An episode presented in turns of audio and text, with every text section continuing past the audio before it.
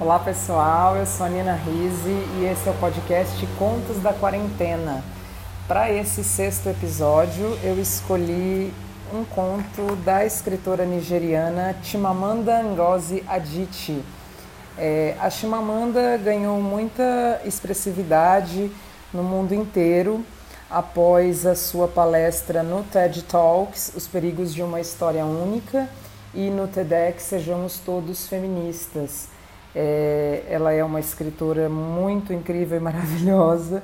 É, esses, essas duas palestras estão disponíveis no YouTube, então se você ainda não assistiu, corre lá, porque são muito inspiradoras mesmo.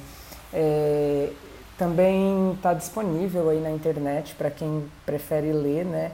O PDF. É, acho que é possível conseguir fácil e também foi publicado, né? Pela Companhia das Letras. É, o conto do livro é, No Seu Pescoço, que eu vou ler, é, Amanhã é Tarde Demais, é, foi publicado também pela Companhia das Letras em 2017, em tradução da Júlia Romeu. Esse livro é muito bonito, é, eu cheguei até ele é, logo após a sua publicação, porque eu havia lido o primeiro romance dela que eu li, né, foi O Meio Sol Amarelo, e eu fiquei assim bem feliz mesmo com aquele romance. Eu li num, num momento é, importante da minha vida e me ajudou a passar por aquele momento. É, o Meio Sol Amarelo também foi adaptado para o cinema, é, numa filmagem que eu particularmente gostei bastante, embora, lógico, seja uma outra linguagem, né? Então, se vocês conseguirem assistir, também assistam.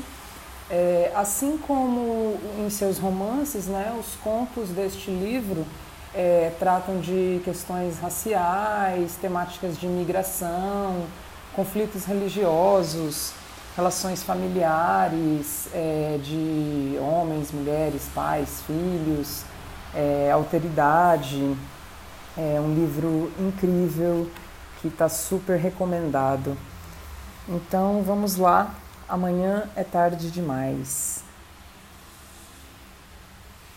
Foi o último verão que você passou na Nigéria, o verão antes do divórcio dos seus pais, antes de sua mãe jurar que você nunca mais ia pisar naquele país para ver a família do seu pai, principalmente a vovó. Você se lembra com clareza do calor daquele verão, mesmo agora, 18 anos depois. A maneira como o quintal da vovó era úmido e cálido, um quintal com tantas árvores que o fio telefônico ficava cheio de folhas, um quintal onde galhos diferentes se tocavam e às vezes as mangas apareciam nos cajueiros e as goiabas nas mangueiras. O tapete espesso de folhas mortas deixava seus pés nus molhados. De tarde, abelhas de barriga amarela zumbiam ao redor de sua cabeça e das cabeças de seu irmão Nonso e de seu primo Dose. E à noite, a vovó deixava apenas seu irmão Nonso subir nas árvores para sacudir um galho cheio de frutas, apesar de você saber trepar em árvore melhor do que ele. As frutas choviam, abacates, cajus e goiabas, e você e seu primo Dose enchiam baldes velhos com elas. Foi no verão em que a vovó ensinou Nonso a catar cocos. Era difícil subir nos coqueiros, tão lisos e tão altos, e a vovó deu a Nonso um pedaço de pau comprido, mostrando a ele como cutucar as frutas maduras até que caíssem. Não mostrou a você, pois disse que meninas nunca catavam cocos. A vovó abria os cocos batendo-os numa pedra com cuidado, de modo que a água permanecesse na parte de baixo como uma caneca denteada. Todo mundo ganhava um gole de água gelada pelo vento até as crianças do fim da rua que vinham brincar, e a vovó presidia o ritual dos goles para ter certeza de que Nonso beberia primeiro. Foi no verão em que você perguntou à vovó por que Nonso bebia primeiro, apesar de Dose ter 13 anos, um ano a mais que seu irmão. E a vovó disse que Nonso era o único filho de seu filho, aquele que perpetuaria o nome da família Nina Buizi, enquanto Dose era apenas um no Adiwana, um filho de sua filha. Foi no verão em que você encontrou a pele de uma cobra na grama, inteira e transparente como uma meia calça, e a vovó lhe disse que aquela espécie se chamava Et eteca. Amanhã é tarde demais. Uma mordida, disse ela, e tudo estaria acabado em dez minutos. Não foi no verão em que você se apaixonou pelo seu primo Dose, pois isso aconteceu alguns verões antes, quando ele tinha dez anos e você sete. E vocês se espremeram no espaço minúsculo atrás da garagem da vovó e tentaram enfiar o que ambos chamavam de a banana dele naquilo que ambos chamavam de o seu tomate. Mas nenhum dos dois sabia direito qual era o buraco certo. Foi, no entanto, no verão em que você pegou o piolho e você e seu primo Dose enfiavam as mãos em seus cabelos espessos para encontrar os pequenos insetos pretos esmagando-os contra as unhas e rindo do estardalhaços de suas barrigas cheias de sangue explodindo. O verão em que seu ódio pelo seu irmão Nonso cresceu tanto que você podia senti-lo vazando por suas narinas e em que seu, seu amor pelo seu primo Dose cresceu se inflou até envolver sua pele. Foi no verão em que você viu uma mangueira se partir em duas metades perfeitas durante uma tempestade, quando os raios formavam linhas incandescentes que cortavam o céu. Foi no verão em que Nonso morreu. A vovó não chamava aquilo de verão. Ninguém na Nigéria chamava. Era o mês de agosto, espremido entre a temporada de chuvas e a temporada do armatã. Podia cair água o dia todo. A chuva prateada molhando a varanda onde você, nonso e dose, ficavam espanando mosquitos e comendo milho assado. Ou fazia um sol que ofuscava de tão forte e vocês iam boiar no tanque de água que a vovó tinha cerrado em dois, fazendo uma piscina improvisada. O dia em que Nonso morreu era um dia ameno. Chuviscou de manhã, um sol morno à tarde e de noitinha a morte de Nonso. A vovó gritou com ele, com seu corpo inerte, dizendo: Ilaputagum, que ele havia traído, perguntando-lhe quem perpetuaria o nome da família. Nina Buíse agora, quem protegeria a nossa linguagem? Os vizinhos apareceram quando ouviram os gritos dela. Foi a mulher da casa do outro lado da rua, aquela cujo cachorro revirava o lixo da vovó de manhã, quem arrancou de você de seus lábios dormentes o número do telefone americano e quem ligou para sua mãe. Também foi essa vizinha quem arrancou a mão de dose da sua, fez você sentar lhe deu um pouco de água. A vizinha também tentou manter você por perto, para que não ouvisse a vovó falando com sua mãe no telefone, mas você escapuliu da mulher e se aproximou do aparelho. A vovó e sua mãe estavam concentradas no corpo de Nonso, não na morte dele. Sua mãe insistia que o corpo fosse levado imediatamente de avião para os Estados Unidos, e a vovó repetia as palavras dela e balançava a cabeça. A loucura espreitava seus olhos. Você sabia que a vovó nunca tinha gostado de sua mãe. Tinha ouvido a vovó dizer isso alguns verões antes para uma amiga. Aquela negra americana amarrou meu filho e o colocou no bolso. Mas ao observar a vovó ao telefone, Compreendeu que ela e sua mãe estavam ligadas. Você teve certeza de que sua mãe tinha a mesma loucura rubra nos olhos. Quando você falou com sua mãe, a voz dela ecoou pela linha de uma maneira que jamais fizera em todos aqueles anos em que você e Nonso passaram os verões com a vovó. Você está bem? perguntava ela sem parar. Você está bem? Parecia temerosa, como se suspeitasse que você estava bem, apesar da morte de Nonso. Você brincou com o fio do telefone e não falou muito. Ela disse que ia mandar avisar seu pai, embora ele estivesse no meio de uma floresta participando de um festival de arte negra num local sem telefone e sem rádio.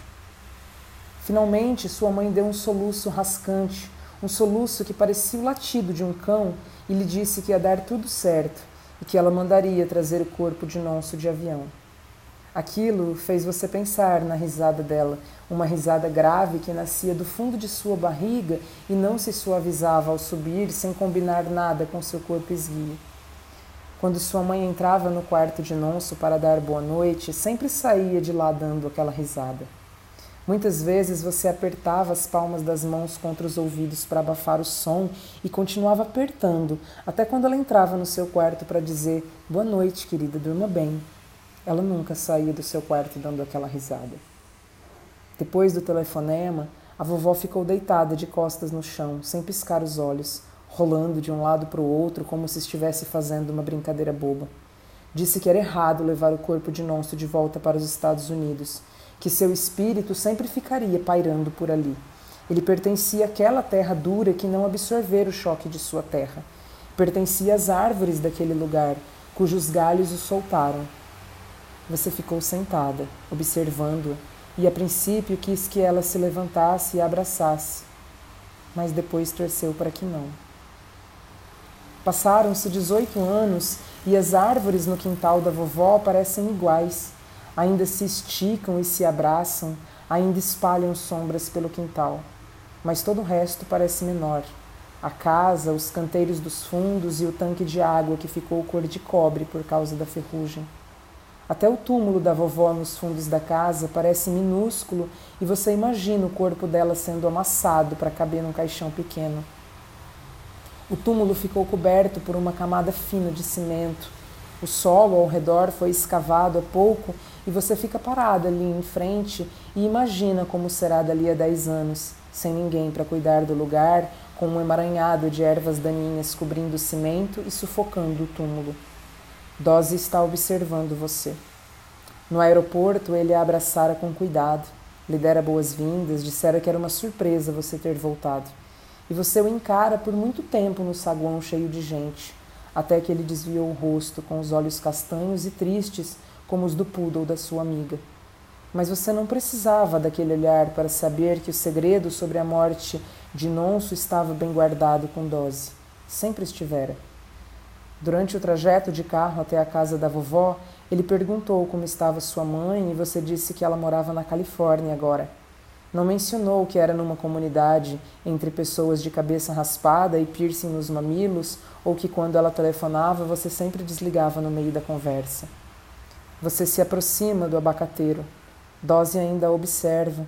E você olha para ele e tenta se lembrar do amor que a preenchia tão plenamente naquele verão em que tinha dez anos, que a fez segurar tão firme na mão de Dose naquela tarde depois que Nonso morreu, quando a mão de Dose, sua tia Migbet Belid, veio para levá-la embora. Há uma tristeza mansa nas rugas de sua testa uma melancolia na maneira como ele fica parado com os braços ao lado do corpo. Você subitamente se pergunta se ele também tinha aquele anseio. Você nunca soube o que havia por trás de seu sorriso gentil, por trás das vezes em que ficava tão imóvel que as moscas de fruta pousavam em seus braços, por trás dos desenhos que lhe dava e dos pássaros que guardava numa gaiola de papelão, fazendo carinho neles até que morressem. Você se pergunta o que Dose achava, se é que achava algo de ser o neto errado, aquele que não tinha o sobrenome Nina Buise. Você estica o braço para tocar o tronco do abacateiro. No mesmo instante, Dose começa a dizer algo, assustando-a, pois você acha que ele vai mencionar a morte de Nonso.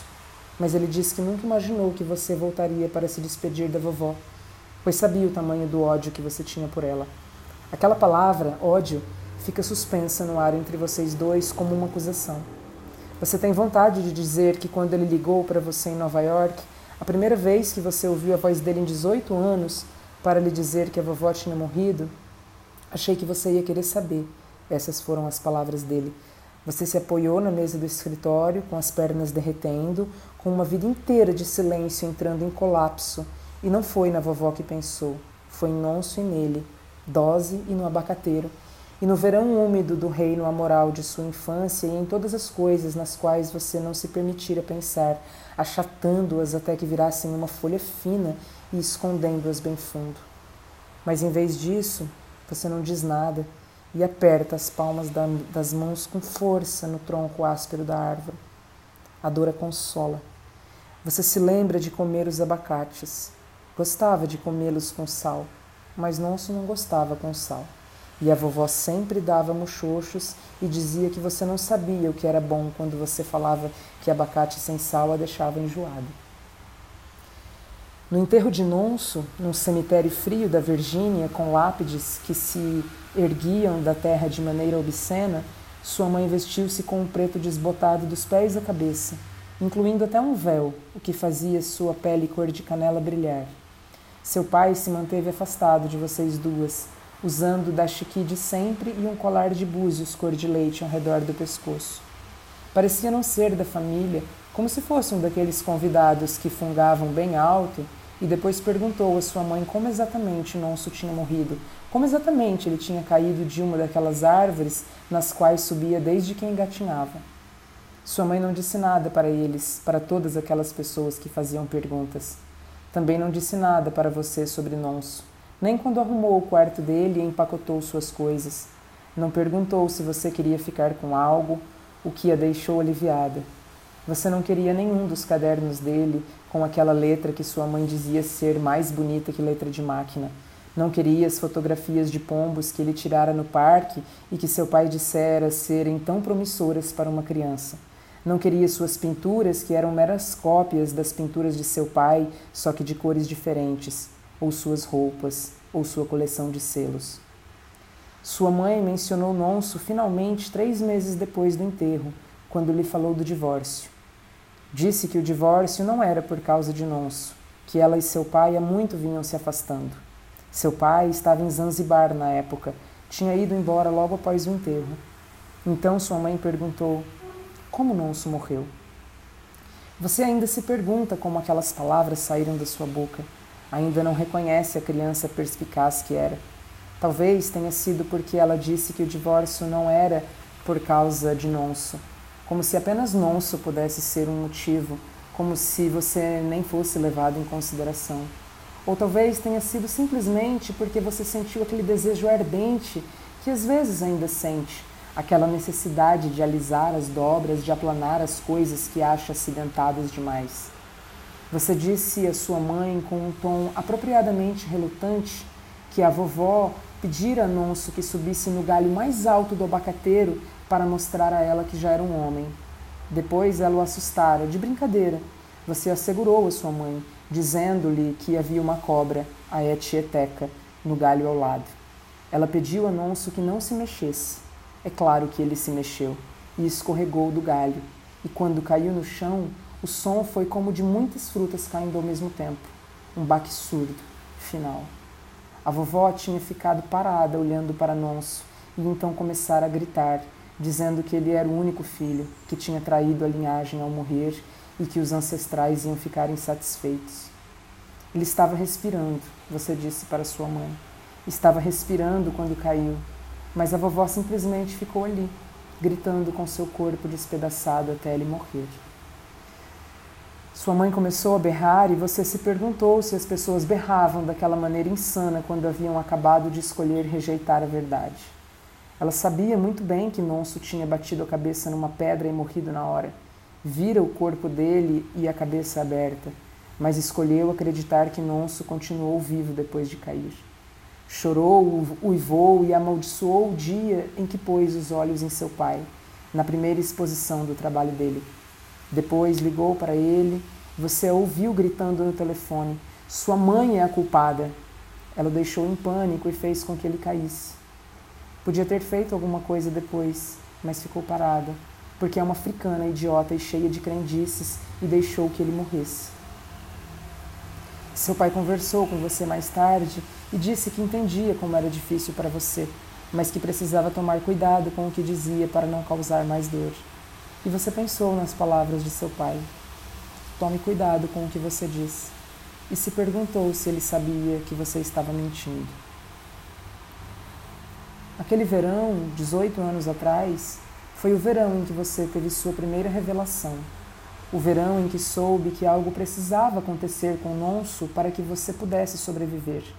Apesar de ter só 10 anos, você soube que algumas pessoas podem ocupar espaços demais apenas sendo, que apenas existindo, algumas pessoas podem sufocar as outras. A ideia de assustar Nonso com a etieteca foi só sua, mas você explicou isso a dose que vocês dois precisavam que Nonso se machucasse, que ficasse aleijado talvez, que quebrasse as pernas. Você queria macular a perfeição de seu corpo ágil, torná-lo menos adorável, menos capaz de fazer tudo o que fazia, menos capaz de ocupar o seu espaço. Dose não disse nada, apenas desenhou você com olhos em forma de estrelas. A vovó estava dentro de casa cozinhando e Dose estava de pé ao seu lado em silêncio com o ombro tocando o seu. Quando você sugeriu que Nonso subisse até o topo do abacateiro. Foi fácil convencê-lo. Bastou lembrar que você subia em árvores melhor do que ele. E sabia mesmo. Conseguia trepar numa árvore, qualquer árvore, em questão de segundos. Você era melhor nas coisas que não precisavam ser ensinadas, nas coisas que a vovó não podia ensinar a ele. Você pediu a Nonso que ele fosse primeiro, para ver se ele conseguia chegar ao galho mais alto do abacateiro antes de você ir atrás. Os galhos eram fracos e Nonso era mais pesado que você. Pesado por causa de toda a comida que a vovó fazia comer.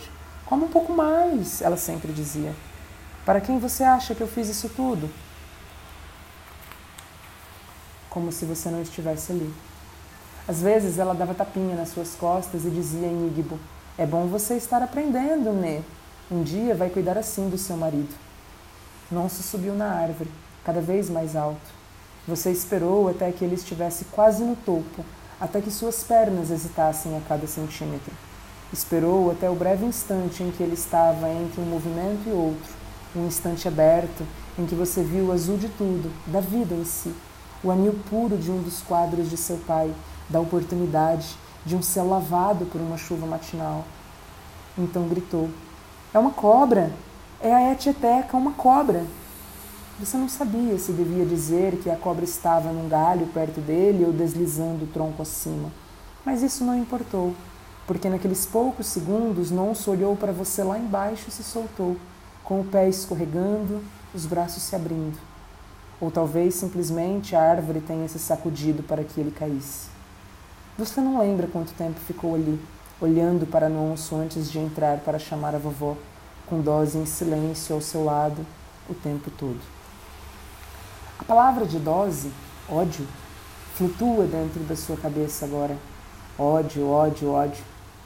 A palavra faz com que seja difícil respirar, da mesma maneira que foi difícil respirar quando você esperou, naqueles meses após a morte de Nonso, sua mãe notar que você tinha uma voz límpida como cristal e pernas que pareciam elásticas para que ela, depois de ir ao seu quarto lhe dar boa noite, desse aquela risada grave.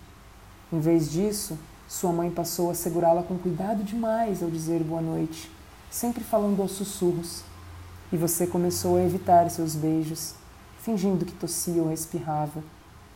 Em todos os anos depois, quando vocês se mudaram de um estado do país para o outro, com ela acendendo velas vermelhas no quarto, banindo qualquer menção da Nigéria ou da vovó, recusando-se a deixar você ver seu pai, sua mãe, jamais voltou a, sua mãe jamais voltou a dar aquela risada.